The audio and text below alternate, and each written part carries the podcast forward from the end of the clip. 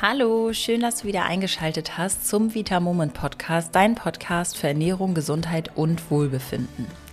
Hier ist wie immer Chiara und gegenüber sitzt mir der liebe Lars. Hallo, hallo, hallo. Heute geht es um das Thema Blutwerte, da diese immer wieder unglaublich viele Fragen aufwerfen bei uns im Support und in unserer Facebook-Gruppe und so weiter. Und zwar wird oft die Frage gestellt, reicht denn das kleine Blutbild oder benötige ich ein großes Blutbild? Welche Werte sind im großen Blutbild überhaupt enthalten? Welche Werte sind eigentlich innerhalb der Norm und ab wann sollte ich mir Sorgen machen? Und all diese Fragen und noch weitere beantworten wir in der heutigen Folge. Doch bevor es losgeht, hier nochmal der Hinweis, dass ihr uns ja auch bewerten könnt. Und zwar bei Apple Podcast. Und das hat auch der liebe Tyson aus Ungarn gemacht. Und er schreibt, bester Ernährungspodcast. Seit ich Vita Moment Produkte probiert habe und ich bin sehr zufrieden, habe ich angefangen, auch euren Podcast zu hören. Ich lerne von euch immer wieder etwas Neues über Ernährung und vieles mehr. Macht bitte weiter so, ihr seid die Besten. Viele Grüße, der ungarische Biohacker. Vielen, vielen Dank, das freut uns sehr. Ja, ein wunderschönes Feedback und motiviert uns natürlich extrem.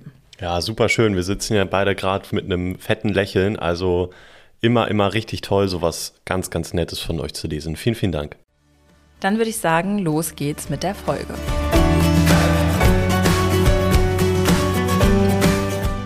Starten wir doch einfach mal mit dem Unterschied des kleinen und des großen Blutbildes. Lars, was wird denn mit dem kleinen Blutbild alles gemessen? Das kleine Blutbild gibt dem Arzt oder der Ärztin erstmal einen groben Überblick, wie grundlegend gesund oder eben auch nicht gesund unser Stoffwechsel ist und dafür werden quasi drei Bestandteile gemessen. Das sind einmal die Blutzellen, das Hämoglobin und der Hämatokritwert. Die Blutzellen, dazu gehören die weißen und die roten Blutkörperchen und die Blutplättchen. Die weißen Blutkörperchen werden auch Leukozyten genannt, hast du bestimmt schon mal gehört. Und bei diesem Wert ist es so, dass wenn der erhöht ist, klar, kann natürlich ganz viele Gründe haben, aber sehr bekannt ist, dass dann eine Entzündung oder Infektion im Körper vorliegen könnte. Die roten Blutkörperchen werden auch Erythrozyten genannt und diese spiegeln quasi die Sauerstoffversorgung im Körper wider. Wenn du hier einen sehr hohen Wert hast, dann könnte das auf Lungen- oder Herzkrankheiten hindeuten.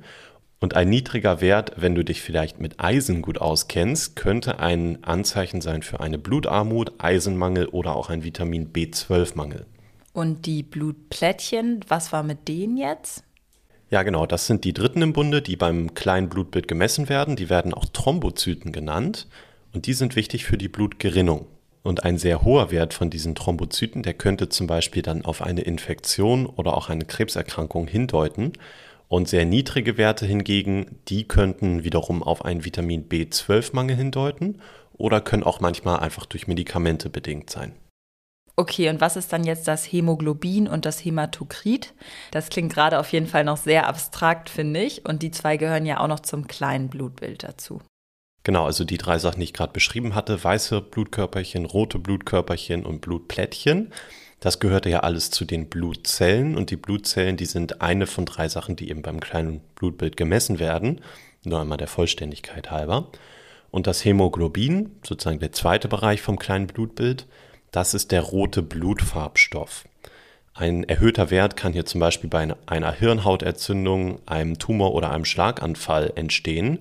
Wichtig, das muss natürlich nicht der Fall sein, das kann der Fall sein. Das heißt, nur weil der Wert hoch ist, heißt das jetzt noch längst nicht, dass du todkrank bist. Also keine Sorge erstmal. Wenn wir da einen sehr niedrigen Wert haben hingegen, dann könnte das ein Anzeichen für einen Eisenmangel sein einfach weil ein Großteil des Eisens in unserem Körper in diesem roten Blutfarbstoff quasi gebunden ist. Auch bei chronischen Darmerkrankungen wie Morbus Crohn, was ja relativ verbreitet ist, kann ebenfalls ein niedriger Hämoglobinwert dann zu finden sein. Genau, und nun zum dritten Wert im kleinen Blutbild, das ist das Hämatokrit. Und das ist abhängig von deinem Alter, von deinem Geschlecht und von der Menge der roten Blutkörperchen. Es gibt dir dann einfach eine Auskunft über die Blutfließeigenschaften des Blutes.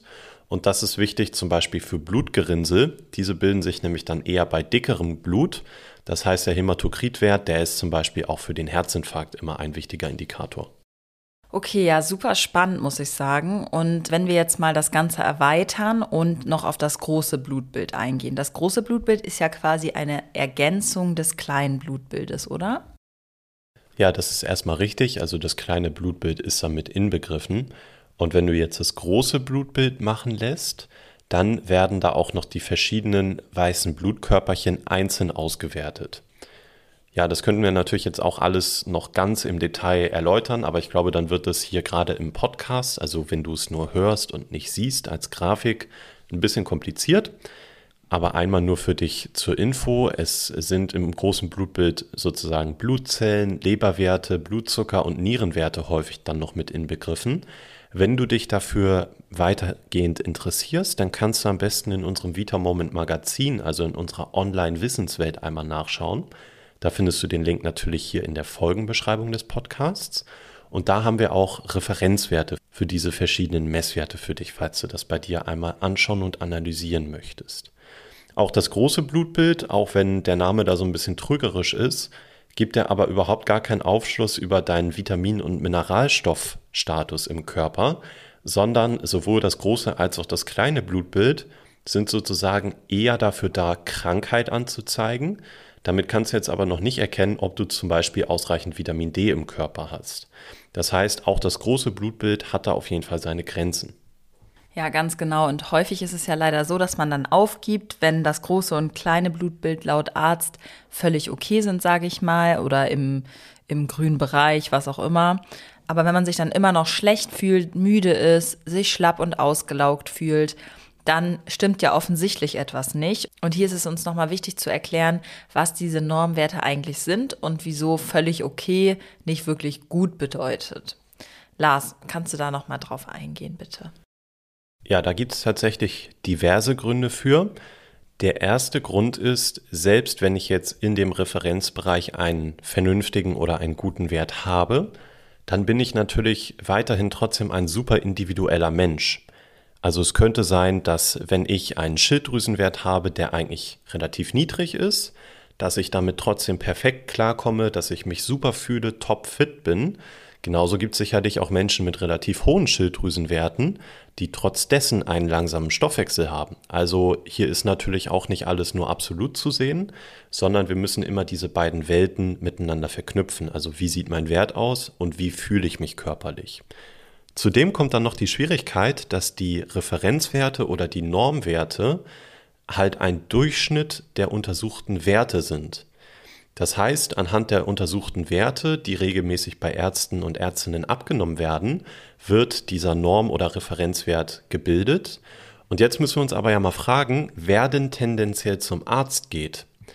Es gibt es ja in anderen Kulturen, dass es so gesehen wird, dass die Ärztin, der Arzt eher die Person ist, die deine Gesundheit erhält. Aber hierzulande ist es ja eher so, dass wir dann zur Ärztin, zum Arzt gehen, wenn wir krank sind. Das bedeutet, diese Durchschnittswerte, die gebildet werden, die werden nicht anhand der Gesamtbevölkerung oder der gesunden Bevölkerung gemacht, sondern die werden tendenziell anhand von eher kranken Menschen genommen. Und da ist natürlich die Frage, wenn du jetzt 100 eher kranke Menschen hast und davon einen Normbereich hast und du liegst in diesem Normbereich vielleicht drin, ist die Frage, ob du dann einen guten Wert hast in dem Sinne. Das heißt, der erste Tipp ist, dass wir unbedingt empfehlen würden, sich immer am oberen Referenzbereich zu orientieren. Aber tatsächlich empfehlen wir auch, dass du einfach dich wirklich mit den Werten nochmal auseinandersetzt, dich ein bisschen bediest. Denn manchmal ist es auch so, dass die offiziellen Referenzbereiche gar nicht mehr so wirklich sinnvoll sind. Und da haben wir auch in dem Artikel, den Lars vorhin schon erwähnt hat, Referenzbereiche, die man gut nehmen kann. Und da kannst du sonst auch nochmal nachlesen, wenn du jetzt selber nicht die riesengroße Recherche betreiben möchtest oder auch einfach nicht genau weißt, wo du da nachlesen musst. Und wir greifen da auf die empfohlenen Werte von dem Dr. Strunz zurück. Und der ist auf jeden Fall ein führender Arzt im Bereich der Blutbilder, der Leistungsoptimierung und auch der Nahrungsergänzung. Und dem vertrauen wir da auf jeden Fall. Deswegen schau da gern mal rein. Nochmal vielleicht ein kurzes Beispiel dazu. Es ist so, dass seit Jahrzehnten die Referenzwerte für das Testosteron, also das männliche Hormon, immer weiter runtergesetzt werden. Und das, obwohl höchstwahrscheinlich sich eigentlich die empfohlene Menge, die davon im Körper gerade beim Mann vorhanden sein sollte, sich nicht ändert, sondern dass einfach generell der Testosteronspiegel sinkt und deshalb auch die Referenz. Aber das ist ja eigentlich die total falsche Herangehensweise, weil ich mich dann einfach ja immer mit einem schlechteren Referenzwert vergleiche, anstatt wirklich zu gucken, was wäre denn optimal und nicht, was ist gegeben. Ja, das ist auf jeden Fall ein super guter Punkt, Lars. Es gibt jedoch neben dem großen und dem kleinen Blutbild natürlich auch noch weitere wichtige Werte. Das hatte Lars ja vorhin schon mal kurz angesprochen. Und da kann man dann einfach einem möglichen Mangel auf die Spur kommen und vielleicht noch mal eher erkennen, woran es denn jetzt eigentlich hakt. Lars, welche Werte sind das denn, die unbedingt noch weiter gemessen werden sollten? Ganz klar dabei ist, natürlich kommt das auf mich individuell drauf an. Also wenn ich zum Beispiel mich vegan ernähre oder vegetarisch, dann werden natürlich andere Sachen relevant nochmal zusätzlich, als wenn ich mich mischköstlich ernähre. Oder wenn ich bestimmte Krankheiten habe, dann sollte ich natürlich vielleicht auch bestimmte Werte nochmal messen. Das heißt, die Tipps, die ich jetzt habe, die sind generell ausgelegt und die sind grundsätzlich für eigentlich alle Menschen erstmal sinnvoll. Und zwar würden wir empfehlen, die Schilddrüsenwerte zu messen. Der Grund ist, dass einfach sehr, sehr viele Menschen, gerade sehr viele Frauen im deutschsprachigen Raum mit Schilddrüsenproblemen zu kämpfen haben. Und hier der klare Tipp, bitte nicht nur den TSH-Wert messen, denn der TSH-Wert, der ist so eine Art Anzeiger von den Schilddrüsenhormonen. Aber dieser Wert alleine reicht einfach nicht aus. Der schwankt sehr, sehr stark und du kannst anhand dessen nicht wirklich sagen, wie es jetzt wirklich um deine Schilddrüse steht. Daher würden wir dir unbedingt eher empfehlen, dass du die Werte FT3 und FT4 misst, denn das sind wirklich die Schilddrüsenhormone, die effektiv in deinem Körper wirken und das ist beim TSH eben nicht der Fall. Das heißt, FT3 und FT4 ist auf jeden Fall schon mal für viele Menschen spannend, um die Schilddrüsenfunktion zu checken. Außerdem, gerade auch wieder für Frauen, ist das Ferritin sehr, sehr spannend, denn das ist unser Eisenspeicherprotein. Wieso Eisenspeicherprotein? Auch hier ist es so, dass der normale Eisenwert, den wir auch messen lassen könnten, nicht wirklich aussagekräftig ist. Hingegen das Ferritin, also dieses gespeicherte Eisen, ist sehr konstant und damit können wir super gut herausfinden, wie der Eisenstatus in unserem Körper ist. Und wieso sage ich gerade bei Frauen? Natürlich, weil durch die Periode zum Beispiel einfach sehr viel Blut verloren wird und generell unabhängig davon auch meistens viel zu wenig eisenreiche Lebensmittel zu sich genommen werden und tatsächlich deswegen ein Eisenmangel sehr, sehr häufig vorkommt.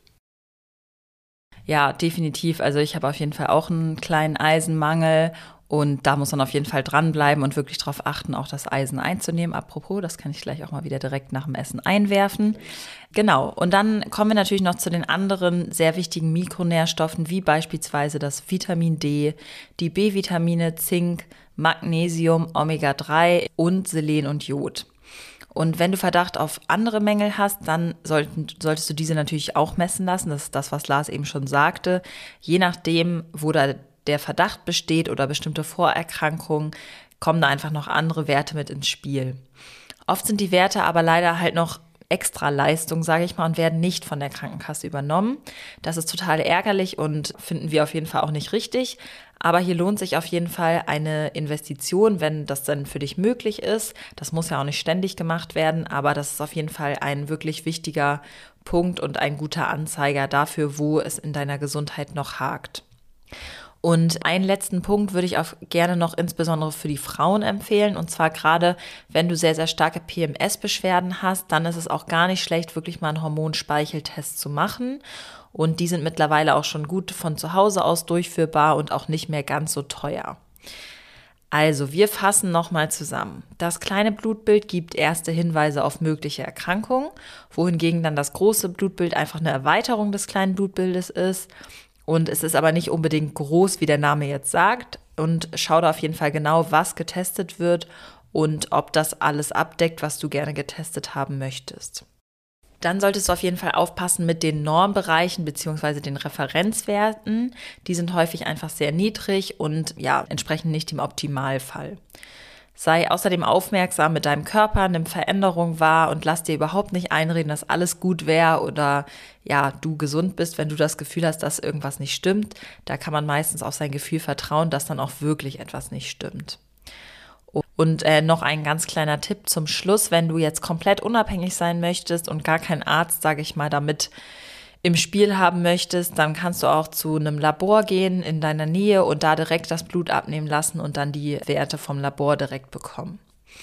Ja, das war es auch schon wieder für diese Woche. Wir hoffen sehr, dass dir diese Folge geholfen hat, dass du deine Blutwerte einfach besser hinterfragen kannst und dann ein bisschen mehr Anhaltspunkte hast und auch verstehst, was eigentlich mit welchem Blutwert gemessen wird. Wir wünschen dir auf jeden Fall noch einen wunderbaren Tag und hören uns dann auch schon nächste Woche wieder. Also bleib auf jeden Fall dran, lass das gerne mal messen und schau dann, inwieweit die Werte überhaupt zu deinem Befinden passen. Ja, das war's. Bis dann. Tschüss.